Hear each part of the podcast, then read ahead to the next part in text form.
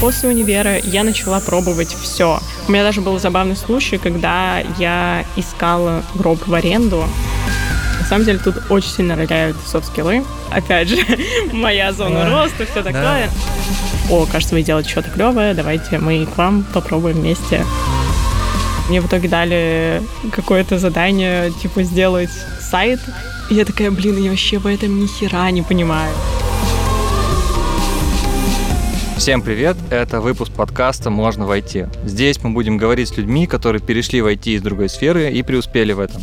Почему они это сделали, что их мотивировало и как они достигали своих целей. С нами сегодня Ника Штефан. Ника, привет. Привет-привет. Расскажи, пожалуйста, чем ты занимаешься, где работаешь, какая у тебя роль, что за проекты? Я работаю в Тинькове лидом в такой интересной структуре, как Growth Discovery Management. Ну, Product Growth Discovery Management. Короче, что-то такое вот среднее между тем, что мы чисто находим, ищем, там, проверяем гипотезы, uh-huh. ищем точки роста, и между теми людьми, кто выстраивает discovery культуру. То есть у нас что-то такое среднее, мы считаем важным и то, и то, и для достижения там целей стратегических банка это все очень важно. А давай теперь чуть попроще попробуем сформулировать, что конкретно за проекты или продукты, какая у тебя команда, и чем ты вообще до этого занималась, то есть как пришла к этой позиции? Окей, okay, на самом деле все просто. Есть такое обычно чувак как продукт менеджер и у него в своей роли, внутри своей роли очень много разных обязанностей. Uh-huh. Есть первая часть про то, чтобы задискаверить и найти, а какой нам нужно делать продукт, а что в этом продукте должно быть, как не надо делать продукт, все это защитить, запичить. После этого, после всего вот этого процесса discovery уже пойти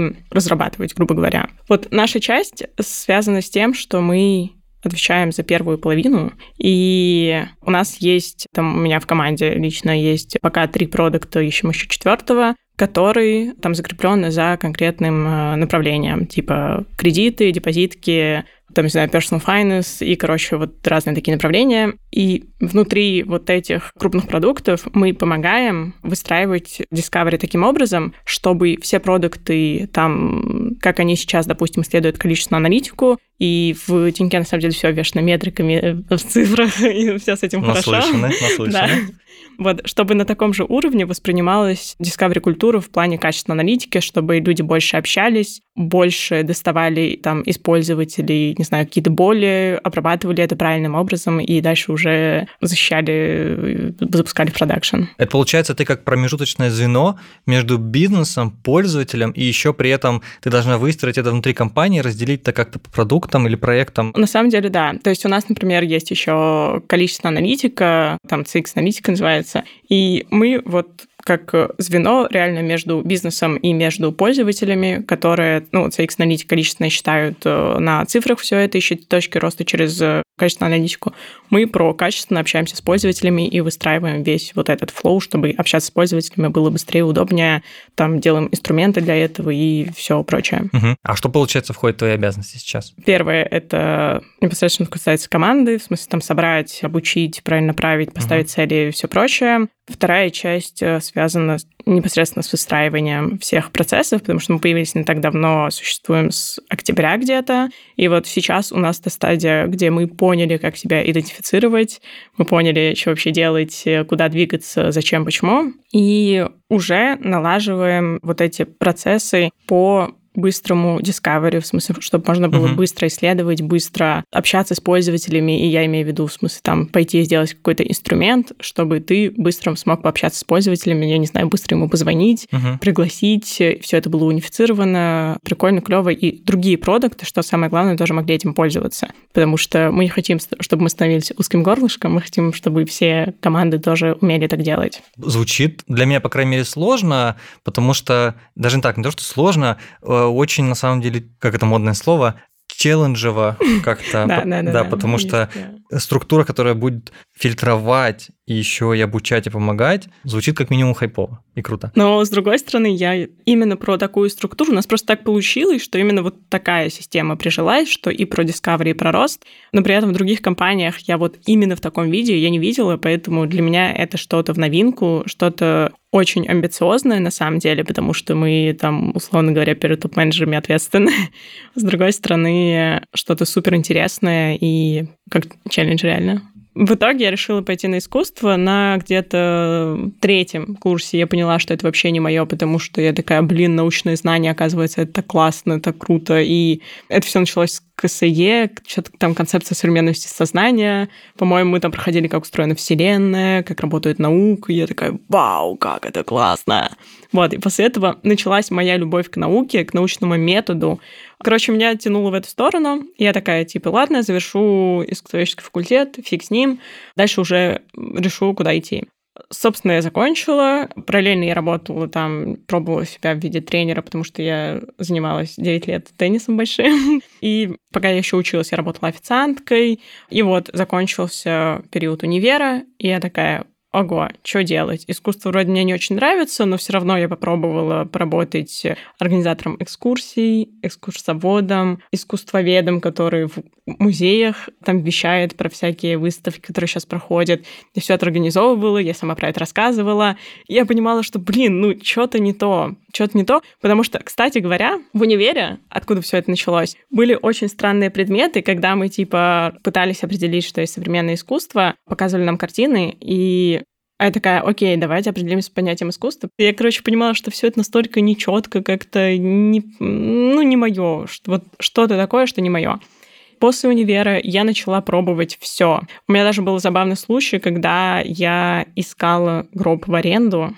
Гроб в аренду. Да, гроб в аренду. Я нигде не могла в Москве этого найти. А зачем тебе гроб, если не секрет? Я даже занималась организацией киноплощадок. Нет, там, там была сцена всего лишь. Я даже занималась организацией кино вот этой штуки, uh-huh, где uh-huh. надо было там приносить всякий инвентарь, и даже меня потом позвали там сниматься в одной роли, но это такой, типа, любительский скорее фильм, но суть в том, что да, мне за это платили, и кроме этого еще работала рерайтером, копирайтером, менеджером по продажам, организатором выставок, свадеб, экскурсий, квизов, куратором курсов, администратором даже в салоне красоты. Это все за какой вообще период было? Это вот все вот После примерно вот этот... Да, потому что я не могла найти нормальную работу искусствоведа, мне это и не очень нравилось, я не понимала вообще, куда идти, но мне при этом куда-то очень хотелось. Вот uh-huh. прям супер хотелось. И в какой-то момент я узнала, что есть вообще такая штука, как IT. Что-то прикольное, интересное. И да, к этому моменту, возвращаясь к теме научного познания, у меня э, очень такое сформировавшееся более-менее на тот момент было мировоззрение, что, блин, вот если я буду связывать какую-то жизнь с профессией, то это должно быть хотя бы связано с научным методом. Вот ты после университета перепробовала так много вариантов, а вообще почему ты хотела их менять? И что ты хотела найти в этом? Зачем так много? И какая ценность была, вот знаешь, условно попробовать ошибиться, а не засесть где-то там и целенаправленно долго-долго развиваться, пока ты не поймешь, что, блин, что-то не то. Хороший вопрос. Мне кажется, у меня просто было, не знаю, что-то попробовала, не понравилось, я такая, ну ладно, пойду дальше. Типа я пробовала даже работать менеджером по продажам интернет э, каких-то оптоволокон, короче, там вообще какой-то трэш был. Я поработала две недели, я поняла, что, блин, продавать — это вообще не мое. Воронку это... настроила? Да. Нет, нет, там, там было все намного тривиальнее. Параллельно, ну, мне хотелось, да, кстати, еще момент, что мне хотелось ехать от родителей, поэтому мне хотелось поскорее начать, а меня вроде никуда особо не берут, ну, в смысле, нормальную какую-то работу. И вот я ходила, я не знаю, я, кстати, посчитала где-то около 150 собесов я, наверное, за всю жизнь прошла. Так что у меня было очень много отказов, особенно в начале пути. Это меня, ну, даже не сказать, что демотивировало, но у меня как будто не было другого выхода. Вот я и такая, типа, перла как танк просто, и угу. все. Получается, последнее место до того, как ты осознал знала о том, что есть такая условно IT-менеджмент и вообще. IT, и вообще какие-то строчки кода. Вот что это было за место? Есть, короче, российский художник. Я работала в рекламном агентстве, которое непосредственно взаимодействовало с этим российским художником. Это было типа и рекламное агентство, и организация выставок вот этого художника конкретно. Поэтому там я занималась и организацией всяких разных там мероприятий, в том числе выставок, и в том числе, не знаю, свадеб даже до этого доходила. Wow. Вот. Поэтому я такая, окей, менеджмент — это вроде то, что я хоть в какой-то степени умею, хотя бы какой-то опыт у меня в этом есть. При этом есть такая штука, как IT. Я про это узнала случайно от какого-то друга. Я такая, о, прикольно. Я пошла, типа, копать в это, что это такое. И в итоге я поняла, что кажется, это матч. Вот какой момент ты поняла, что мне интересно вот другое? Вот, окей, я прочитала что-то такое непонятное, интересное. Вот что это был такой за момент, что ты такая раз, блин, надо покопать, надо посмотреть? Меня вообще изначально привлекло программирование. То есть мне все-таки я в какой-то момент начала понимать, что мне нравится системность, какая-то организованность, систематизация там, знаний. И мне всегда нравилось копать в сложные штуки. И мне казалось, программирование — это такая штука, где можно и классно челленджить себя, в смысле у тебя постоянно какие-то новые штуки сложные для ума, угу. и при этом ну, не знаю, это просто прикольно. Как-то вот на таком уровне. Что у тебя вот был такой за момент, когда ты захотела именно реализоваться в этой сфере. Одно дело интересно, другое дело вот уже именно переход в такую осознанную какую-то мысль перехода. Почему тебе вообще важно было реализоваться в этой сфере? Знаешь, мне, наверное, просто было важно реализоваться. Тут маленький экскурс в мое прошлое. Мне в школе было очень сложно. В плане я там, не знаю, училась на тройке, плохо училась, по крайней мере, там до восьмого-девятого класса. И меня, на самом деле, вот почему я попала в гуманитарный класс, меня просто не, не, не взяли никуда в другое место. Мы с тобой в этом близки. вот. И мне было реально очень сложно. У меня были даже там какие-то моменты, когда меня выгоняли из класса, потому что я затупила и сказала, что 3 на 3 — это 6. И препод такой, а ты чего вообще совсем того? И выгнала меня из класса. Короче, у меня были такие моменты, у меня было больное э, такое детство в плане того, что я реально себя считала очень глупой до какого-то момента. И, ну, то есть бывают люди, которые вваливаются в то, что, блин, ну все, я там, типа, ни на что не способен, уверен, я не буду ничего делать, короче, я обречен. У меня наоборот, у меня как будто бы не было другого выхода, и просто вот постоянно мне надо было что-то делать, мне надо было самореализовываться. То есть такая внутренняя потребность на каком-то самом базовом уровне. Вот, поэтому я не знаю, что делать, если нет такой потребности, и ты вваливаешься в другое состояние, но, как мне кажется, просто можно, типа, пробовать очень много разных штук. Да, это страшно, но окей, один раз страшно, второй раз попробуешь, будет тоже страшно, третий раз попробуешь, вроде ты не умер, страшно, и потом со временем будет становиться менее и менее страшно. В какой-то степени у меня вот эта штука тоже сыграла роль, что, да, сначала страшно, я пробую, вроде не умираю, все норм, идем дальше. А что это была за работа такая? Первое. Самое первое. Ну вот, получается, до момента того, как ты начала ресерчить, и тебе стало интересно вообще перейти, что была за вот эта работа первая, которая связана с айтишкой? Это был IT Project Management. Это как раз я перешла из организации мероприятия, там типа два месяца задротила в Project Management, и... У вас была команда разработки? Не-не-не, у нас не было команды разработки, у нас просто... Ну, это была обычная организация там выставок мероприятий, вот то, что я до этого сказала. И потом я сама училась, училась, училась, там спрашивала знакомых, у которых вообще хоть какой-то опыт в этом был, и я просто начала очень много ходить на собесы. Просто бесконечно. Типа, мне кажется, я не знаю, собесов 30 я, наверное, тогда прошла. И меня взяли на какую-то работу. А, кстати, там еще был забавный момент, что я даже случайно пошла на дизайнера в конструктор сайтов. Меня почему-то взяли, но мне пока не платили зарплату. Мне в итоге дали какое-то задание, типа, сделать сайт, и я такая, блин, я вообще в этом ни хера не понимаю. Прям типа... кодить, прям писать Не-не-не, это в смысле собрать из э, а, элементов, понял, да, да, да. но все равно там надо было поработать много с текстом, надо было понять, как все это располагать. Я вообще в этом ничего не понимала, и в итоге я такая, окей, я возьму это на дом, поработаю пару дней из дома. Основатель такой, да, окей, и в итоге я просто не появилась там, потому что я поняла, блин, наверное, это не мое. И потом меня взяли на работу в какое-то агентство, которые делают курсы для Сбера, в том числе, крупных компаний. И меня через две недели мне приходит, говорит руководитель, слушай, кажется, ты не очень тянешь, нам придется тебя уволить. Я такая, блин, а можно я еще попробую две недели, вы посмотрите, если ничего не справится.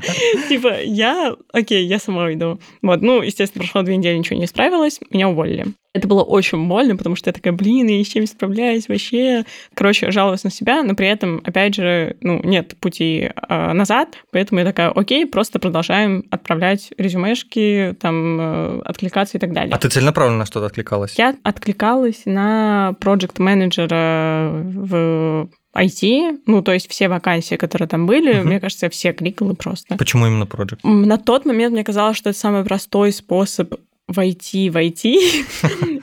А, ну и то, что, в принципе, я хотела войти, и опять же, это связано там, типа, с научным мировоззрением и так далее. Короче, все вот это у меня почему-то тогда сложилось. Родмап сделала? Только, только честно.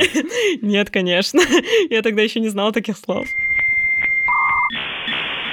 Слушай, у тебя получается, что такой вход был не мягкий, череда провалов и каких-то, наверное, ошибок или выводов. Как вообще эти этапы твои проходили? Как ты вообще эмоционально, может, переживала? Или делали ты какие-то, как ты сейчас правильно сказала, аналитические выводы из этих угу. ситуаций? На самом деле, да это, ну, сейчас я так легко и просто рассказываю, тогда мне было очень плохо, ну, то есть доходило вплоть до депрессии, расщепления личности и всего такого. Я лечилась у терапевта, пила таблетки и все прочее. Никому, конечно, такого не желаю, но мне было очень сложно, прям невероятно сложно, и там я просто плакала каждый день на работе, после работы, до работы, потому что, типа, у меня ничего не получается, все плохо и так далее. Но да, какие-то базовые навыки того, что я анализирую хотя бы, а что не получается, почему я как-то зап- старалась запрашивать обратную связь. И, кстати, про обратную связь мы еще потом подробнее поговорим. Это как-то помогало хотя бы анализировать то, почему меня не берут, а что такого. Поэтому, если вы собираетесь устраиваться в IT,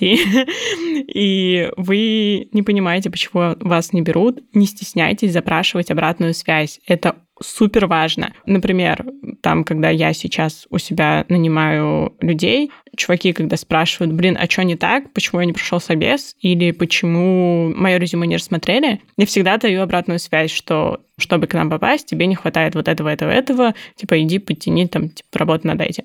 Я работала и в супер маленьком бизнесе, где нас в команде было, там, не знаю, 4 человека, и работала в каких-то более крупных компаниях, и вот это помогло наверное, как-то по-другому взглянуть на мир IT, что типа вот, окей, там и работают именно таким образом. И, кстати, это было еще плюсом, что, ну, когда я пришла в IT, тот опыт, который не айтишный, он сильно отличается от айтишного, потому что в IT все такие, о, давайте мы подумаем о том, как замотивировать этого человека, а как будто в мире не IT такого нету, ну, типа, ты просто идешь, работаешь, если делай. нет, да, делай все. То есть там нет никаких плюшек и всего такого. В остальном, не знаю, я вот сейчас не могу как-то примерно вспомнить, что именно помогло, но просто, наверное, какое-то разнообразие и базовая насмотренность, а как просто работают разные штуки, разные бизнесы. А что больше всего времени у тебя, кстати, заняло? Вот до момента и при переходе? Больше всего силы времени что занимало тебя? Сложно сказать. Я просто два месяца примерно, вот как сейчас помню, задрачивалась с IT-менеджментом, э, как ты вообще работаешь, что это такое, смотрела там кучу видосов на YouTube и так далее. Если не секрет, что смотрела? Короче, как я делала? Да. Я заходила на сайт, ну, типа Headhunter, вбивала IT-project manager junior, выписывала там какие-то навыки, которые чаще всего встречаются, ну, навыки, обязанности и так далее. И я такая, окей, я не знаю, что это такое, пойду, типа, посмотрю на этот счет 10 видосов. После трех видосов ничего не понятно, после шести видосов что-то начинает складываться какую-то картинку, после десяти видосов уже что-то более-менее понятно, дополнительно читаешь какие-то статьи, не знаю, если попадается книги, ну, хотя книги, наверное, в тот момент не читала, но это уже после этого. Вот, и просто с разных источников смотришь информацию про одно и то же, стараешься это кому-то пересказывать, и пересказывал на тот момент другу, и как-то оно у тебя складывалось. То есть, когда ты приходил на совес, тебя спрашивают, что это такое, как это работает. И ты такая, Да, вот, вот, это оно. Вот, поэтому я просто, короче, учил и долго ходил на собес потом. А что сейчас, кстати, думаешь о курсах, которые проходят? Вообще они полезны, помогают ли? Просто есть мнение, что они не дают реальных знаний, и большинство, по крайней мере, ребят, кто вообще погружался в эту тематику, а она достаточно сырая у нас в стране, начиная там с 16 года и всегда отставала от Запада, поэтому кажется, что они как бы реальных знаний тебе никогда не дадут. Вот как думаешь, почему? Зависит от того, что есть реальные знания. Я вообще не умею учиться, если мне это ну, не надо в работе или как-то применять на практике. Uh-huh. То есть э, даже буквально недавно, я не знаю, там с другом играла в игру «Угадай флаги». В школе я знала все флаги, потому что там меня отец по этой теме гонял. Ну, в смысле, какие флаги относятся к каким странам. Я недавно... А сейчас я такая, блин, я вообще ничего не помню. Ну, то есть какие-то базовые, не знаю, страны помню, но в остальном я вообще ничего не помню. И у меня просто отшибает э, как бы память, я перестаю все помнить, и если я это не применяю на практике, иначе я не могу понять. И мне кажется, это реально навык обучения только через практику. Вот ты типа что-то узнал, ты идешь, это непосредственно применяешь на практике, и так итерациями очень много там неудач случается, но итерациями ты в итоге понимаешь, как на самом деле это работает. Почему ты решил в итоге остановиться на продуктовом менеджменте из всех профессий э, в конечном итоге?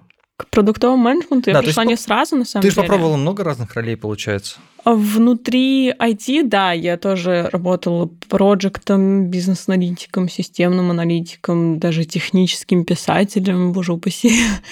И в итоге, да, я дошла до проект менеджмента оно как-то так сложилось. Ну, в смысле, сначала я работала проектом, и такая, ой, что-то прикольное, но сложное в плане того, что я не понимаю, что разработчики вообще говорят. Я там устроилась на работу в эту компанию, там у нас были дейлики, я сделала на этих дейликах, я такая, блин, я вообще ни хера не понимаю, где-то 80% слов для меня были тогда вообще ну, незнакомы. И просто сидела во время дейлика, выписывала эти слова, потом шла и гуглила там полчаса, тоже выписывала все какие-то определения, тоже учила. Но в итоге, понятно, там через, опять же, практику, через взаимодействие, это проще что-то разработчиков объяснить и так далее, ты начинаешь больше про это понимать. И в какой-то момент я узнала, что есть такая прекрасная профессия, как продукт менеджмент Я такая, ого, что-то клевое. И вот тут, возвращаясь к теме с научным подходом, у меня случился матч, потому что я поняла, что продукт менеджмент это на самом деле про... Это научный подход, но в бизнесе. То есть, по сути, там такие же циклы, что ты генеришь какие-то гипотезы, проверяешь эти гипотезы, как ты их валидируешь, и потом ты идешь и уже там, не знаю, в науке ты либо изобретаешь какие-то штуки, в смысле там патенты им делаешь, в бизнесе ты просто выкатываешь что-то на прод, если ты проверила, оно работает. И тут очень схожие принципы, и мне этот принцип очень ну, глубоко как-то резонирует. Поэтому мне супер нравится то, чем я занимаюсь. Мне нравится вот тестить всякие гипотезы, проверять, как работает реальность и на самом деле влиять на пользовательское поведение. Ну, в хорошем смысле. В смысле, э, там как-то упрощать им жизнь и так далее. А вот что это была за продуктовая позиция первая? Как ты попала? Что это была за компания? Это произошло в Тиньке, на самом деле. Тинек это первая продуктовая компания? Да. Вау. Ну, первая компания, в которой я поучаствовала в роли продукта. Круто. Полноценного. То есть сначала я пришла на так называемого технолога, но с амбициями на продукта. А джуниор продукта в Тиньке такой позиции в принципе нету. Поэтому меня взяли на технолога, в смысле проекта. Я какое-то время там занималась продуктом, где искала через э, логи технические ошибки, и, короче, составляла все эти таблицы, как мы эти ошибки можем улучшить, и в итоге там сократила на какой-то процент. Но мне это было скучно, и вроде я ну, как-то тянула, и мне руководитель давал положительную обратную связь, поэтому мы перешли, ну, мы перешли в формат, что вот есть такой-то продукт, он, кстати, по-моему, до сих пор не запущен, он в разработке, поэтому я не могу говорить, что это за продукт. Ничего страшного. вот. Но да, это был, ну, в B2B, это был продукт для бизнеса, и вот там как бы мне просто взяли и отдали полноценно с нуля строить продукт. Я такая, офигеть, ну ладно, давайте разберемся. То есть сначала ты страдала, чтобы попасть через 150 резюме в какую-то контору, лишь бы получить опыт, а потом через Headhunter ты попадаешь в Тинькофф на продуктовую позицию или около? Ну, это было все растянуто во времени, то угу. есть перед тем, как попасть в Тенек, я работала в Борке, и тогда, в принципе, уже у меня был более-менее нормальный опыт, и мне начинали там не знаю, в Озон меня начинали звать, еще в какие-то такие компании, ну, короче, более-менее именитые. Я, кстати, пробовалась в тенек еще податься за год до того, как меня взяли. Ну, меня не взяли. Классика. Вот, спустя год я попробовала еще раз, и в итоге спустя два месяца меня взяли. ну, то есть два месяца, это реально там, типа, собесы в нескольких команд, там тестовые задания, пока там еще HR ответит. Короче, два месяца, и вот мне сделали этот долгожданный офер. И вот так вот я перешла с... Кстати, по-моему, я тогда была один месяц лидом проект менеджмента я перешла в на позицию. Да, я перешла на позицию обычного проекта в тенек. Ну, я считаю, зависит от цели, на самом деле, которая у тебя стояла. Вот мне интересно, знаешь, еще что узнать. Ты сказала, что перешла, получается, из технического писателя в junior product manager, позиции, которая в Тиньке как бы не существовала. Но, насколько я знаю, у них она есть, просто она негласная. Вот, об этом никто не говорит, но людей, как правило, да, переводят и ставят. Знаешь, что интересно? Вот каким, наверное, знаешь, сложностям или инсайтом ты вообще не была готова, когда переходила в эту позицию? Знаешь, очень... Ну, в принципе, когда ты начинаешь что-то сложное, у тебя ощущение, что вот те люди, которые, допустим, я не знаю, ты junior, и ты смотришь на людей, каких-то lead ов или senior ов, или там head ов, ты такой, охренеть, как это сложно. А что сложного? У тебя есть очень большой gap между тем, где ты сейчас находишься, и между вот этим человеком, который на такой позиции. И вот опять же, не пройдя на практике весь этот путь, не попробовав и не ощутив, а как оно на самом деле работает, то есть ты прошел какие-то курсы, а потом ты приходишь в реальность, и оно вообще по-другому работает. Ты, у тебя куча вопросов, просто миллион, и такой, блин, а что на самом деле делать? И в итоге ты просто, опять же, не знаю, как ты пробуешь вот так, пробуешь вот так, и оно как-то в итоге получается. Вот, кстати, у тебя такие были попытки, которые, знаешь, ты была уверена, что делаешь правильно, а в итоге сделала неправильно. Да, куча. А можешь какой-нибудь главный fail рассказать, что это было? Ух, вспомнить бы. Ну, какой-нибудь такой пример, что пошло не так и почему? Просто обычно такое анализируешь, э, понимаешь какой-то опыт и стараешься забыть.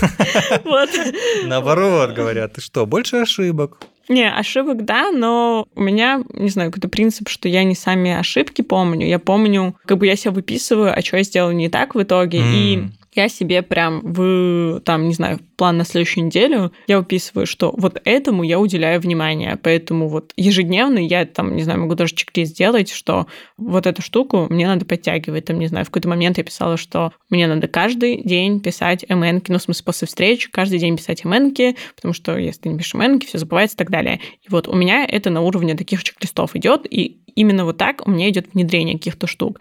То есть я сажусь, типа, я рефлексирую, что я сделала не так, я такая, окей, вот это сделано не так, значит, это выносим, исправляем. Может быть, есть какой-то cool story, которым бы ты хотелось поделиться, как этот навык может применим быть? Или последний раз, когда ты его применяла, было бы интересно да послушать. каждый день. Я такая, окей. У нас проблема, Хьюстон. Да-да-да.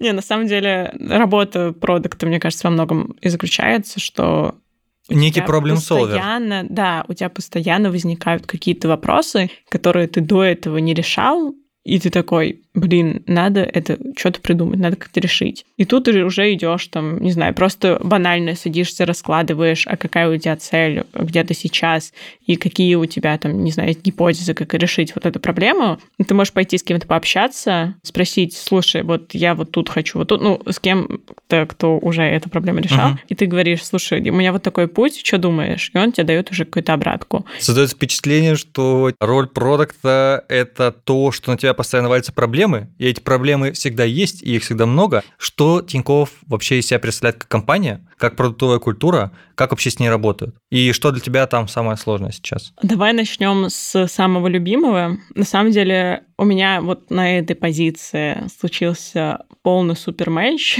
в плане и то, где я работаю, и на какой позиции я работаю, что я делаю и все прочее. Ну, короче, тенек про возможности. Я это, по крайней мере, так воспринимаю. У меня очень большие амбиции, ну, в каком-то хорошем смысле этого слова, в смысле Здоровые. влияние на мир там в позитивную сторону и так далее. И в целом тенек это то место, где ты можешь, я не знаю, к топ-менеджеру прийти и сказать, мы делаем вот так и так, а топ-менеджер тебя по челленджу задает вопросы, но в итоге... Он такой, а, да, вот так это типа, называется. Окей, да, давай.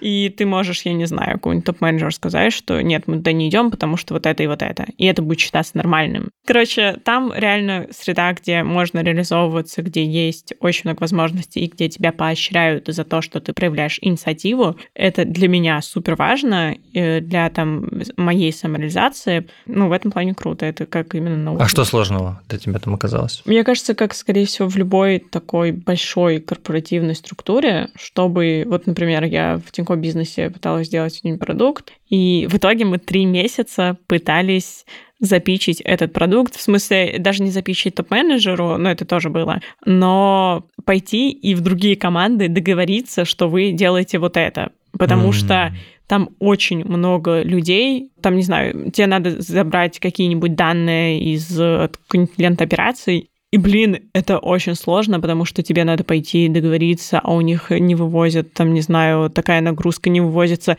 Тебе надо подождать, пока какая-то штука зарелизится, а это еще зависит от этого, этого, этого. Короче, куча всего. И в итоге реально мы 9 месяцев ну, разрабатывали продукт, в смысле, вот Discovery, все, что связано с этим, питчили всем, договаривались очень много, и вот это то, что чуть-чуть даже демотивировало, что ты, блин, три uh-huh. месяца не можешь договориться про то, что ты берешь продукт, э, хотя ты уже все потестил, всем там всю аналитику провел, researching и так далее.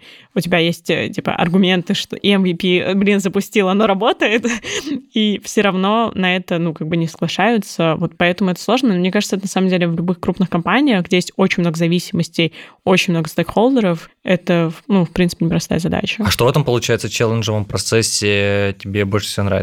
То, что тебе дают какую-то обратную связь, в смысле, что вот тут, не знаю, что-то не работает, или задает такой какой-то вопрос, а ты про это вообще ничего не думал, и ты начинаешь просто уже по-другому мыслить в формате, что, там, не знаю, условно, когда я пришла в тенек, я не задавала себе вопрос, зачем, ну, грубо говоря, вот, а сейчас у меня это, не знаю, как ключевой вопрос, а точно мы с целями там сходимся, то, что мы сейчас делаем и так далее. Uh-huh. Вот, то есть другие люди реально классные, компетентные, они тебе задают правильным образом вопросы, ты на них пытаешься ответить, в итоге отвечаешь, и у вас там типа, получается что-то классное. Правильно ли понимаю, что это такая некая точка роста для тебя? Наверное, это точка роста всегда. И в, в целом? Что, да, то есть это, в принципе, полезно было раньше и полезно сейчас. Просто раньше, там, я не знаю, я приходила к коллегам, они меня челленджили, а теперь я прихожу к тем, ну, коллегам, но уже это, там, не знаю, какой-нибудь топ-менеджмент, и уже они, челленджи, да. Ну, тем более с твоим званием, я думаю, тебе просто положено их челленджить. Раньше они тебя, а теперь ты их думаешь, так, я знаю, где этот кабинет, сейчас я приду по челленджу его. Ну, так, ну, короче, да, мы уже так чуть выравниваемся.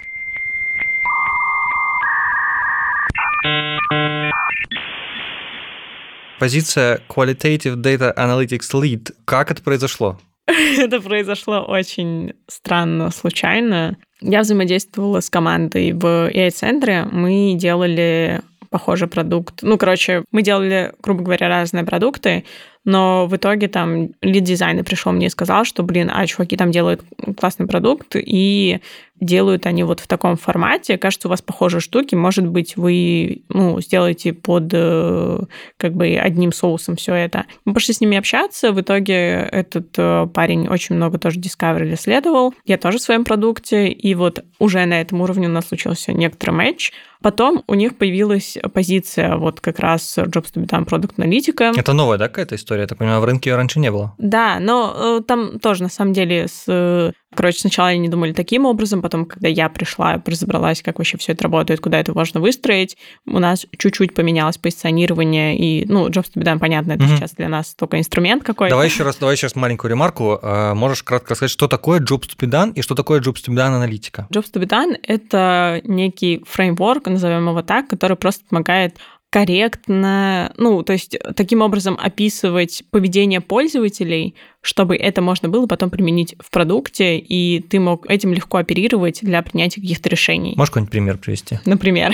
Я хотел сюда приехать и заказать такси, вот, например. Когда у меня мало времени, я, когда я опаздываю на какую-то встречу, и я понимаю, что я не успеваю на метро, я хочу, там, не знаю, вызвать такси, а, чтобы он там быстро довез uh-huh. меня, и я в итоге не опоздала на встречу и чувствовать себя комфортно, ну, грубо говоря, uh-huh, в таком uh-huh. формате. И как это потом используется в продукте? Мы описываем, ну, делаем иерархию jobs to be done, типа uh-huh. есть вот верхнеуровневая работа, uh-huh. допустим, про, не знаю, контроль финансов у uh-huh. людей. Есть под э, уровнем ниже работы, что э, там, не знаю, когда ты слишком много денег тратишь, что ты делаешь вот это и вот это. Это и... верхняя работа, да. Или, ну, там на самом деле иерархия такая структура получается. И вот в этой структуре и вот в этой иерархии ты можешь работать там типа с более низкоуровневыми работами и что-то с ними делать. А то есть вы еще и ранжируете их? Да, да, да. Ух ты, прикольно.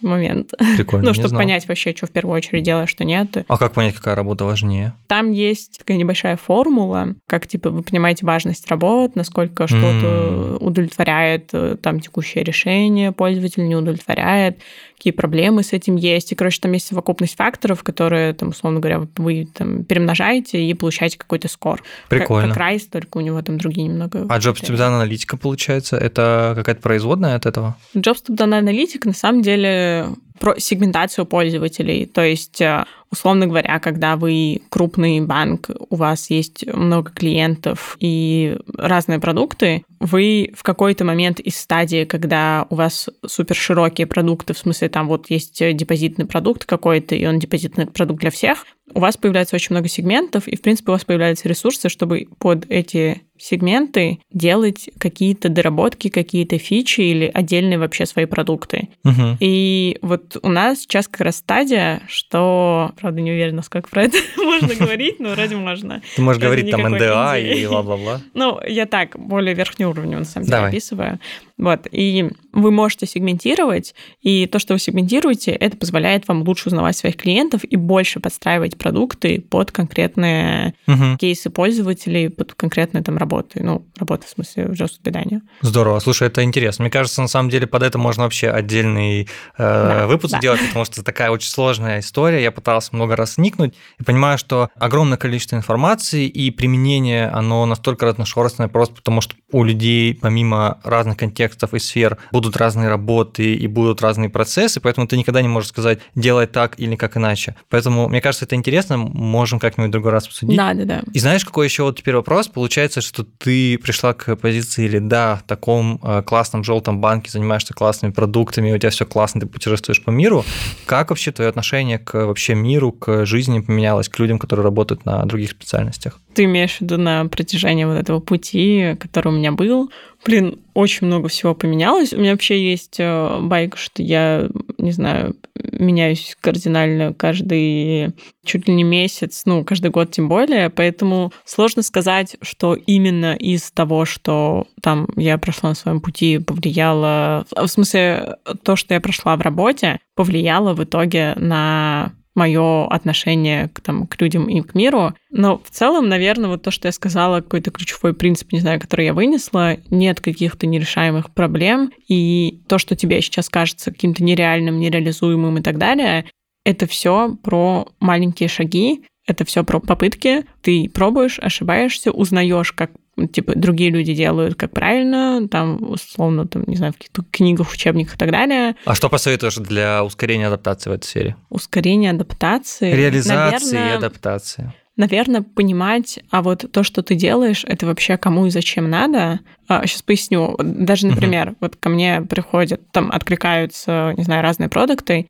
и я понимаю, что их резюме не релевантно нам. То есть то, что они откликаются, допустим, они даже в сопроводительном письме пишут про там опыт в разработке и так далее, но мне, как менеджер, который нанимает, мне не особо важно, какой у тебя опыт в разработке, я это не указываю в своем там э, в своей вакансии. А правда, извини, пожалуйста, мне безумно интересно узнать, правда ли, что когда ты пишешь позицию, ты описываешь идеального себя? Вау, прикольный вопрос, но мне кажется, зависит от того, кого ты нанимаешь. В смысле, вот я нанимаю, по сути, людей на такие же роли, функции, которые я выполняю, но только грубо говоря, я закрываю шире, потому что там я лид, мне еще за команду отвечать. Я недавно узнал о том, что люди нанимают людей, и люди нанимают идеальных людей для того, чтобы решать не задачи, которые они решают не идеально. Давай завершу тут. Это как раз про, ну, релевантность. Грубо говоря, вот мы смотрим на пользователей, мы понимаем, что им надо, в каком случае, короче, очень много копаемся в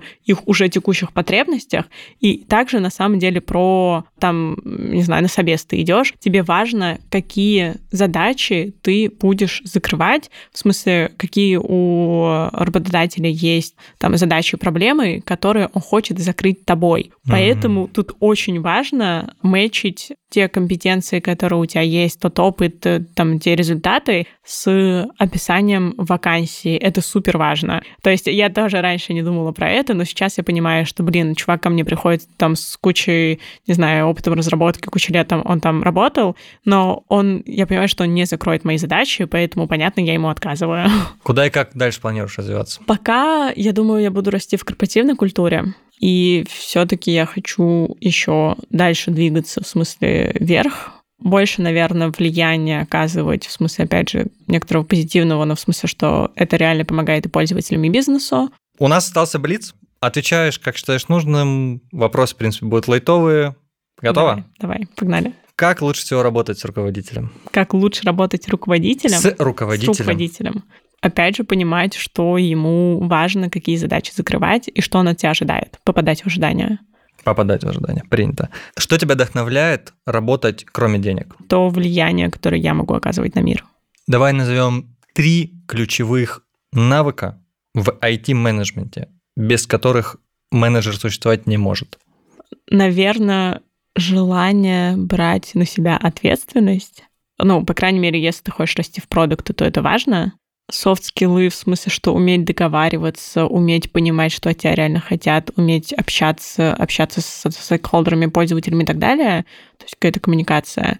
И наверное, про активность, то есть, чтобы не тебя пинали, ну, по крайней мере, если ты хочешь расти, расти быстро, чтобы не тебя пинали, а чтобы ты ходил, у тебя было шило в одном месте, и ты всех пинал. Блин, нос, э, Егор как-то говорил, нос в табаке.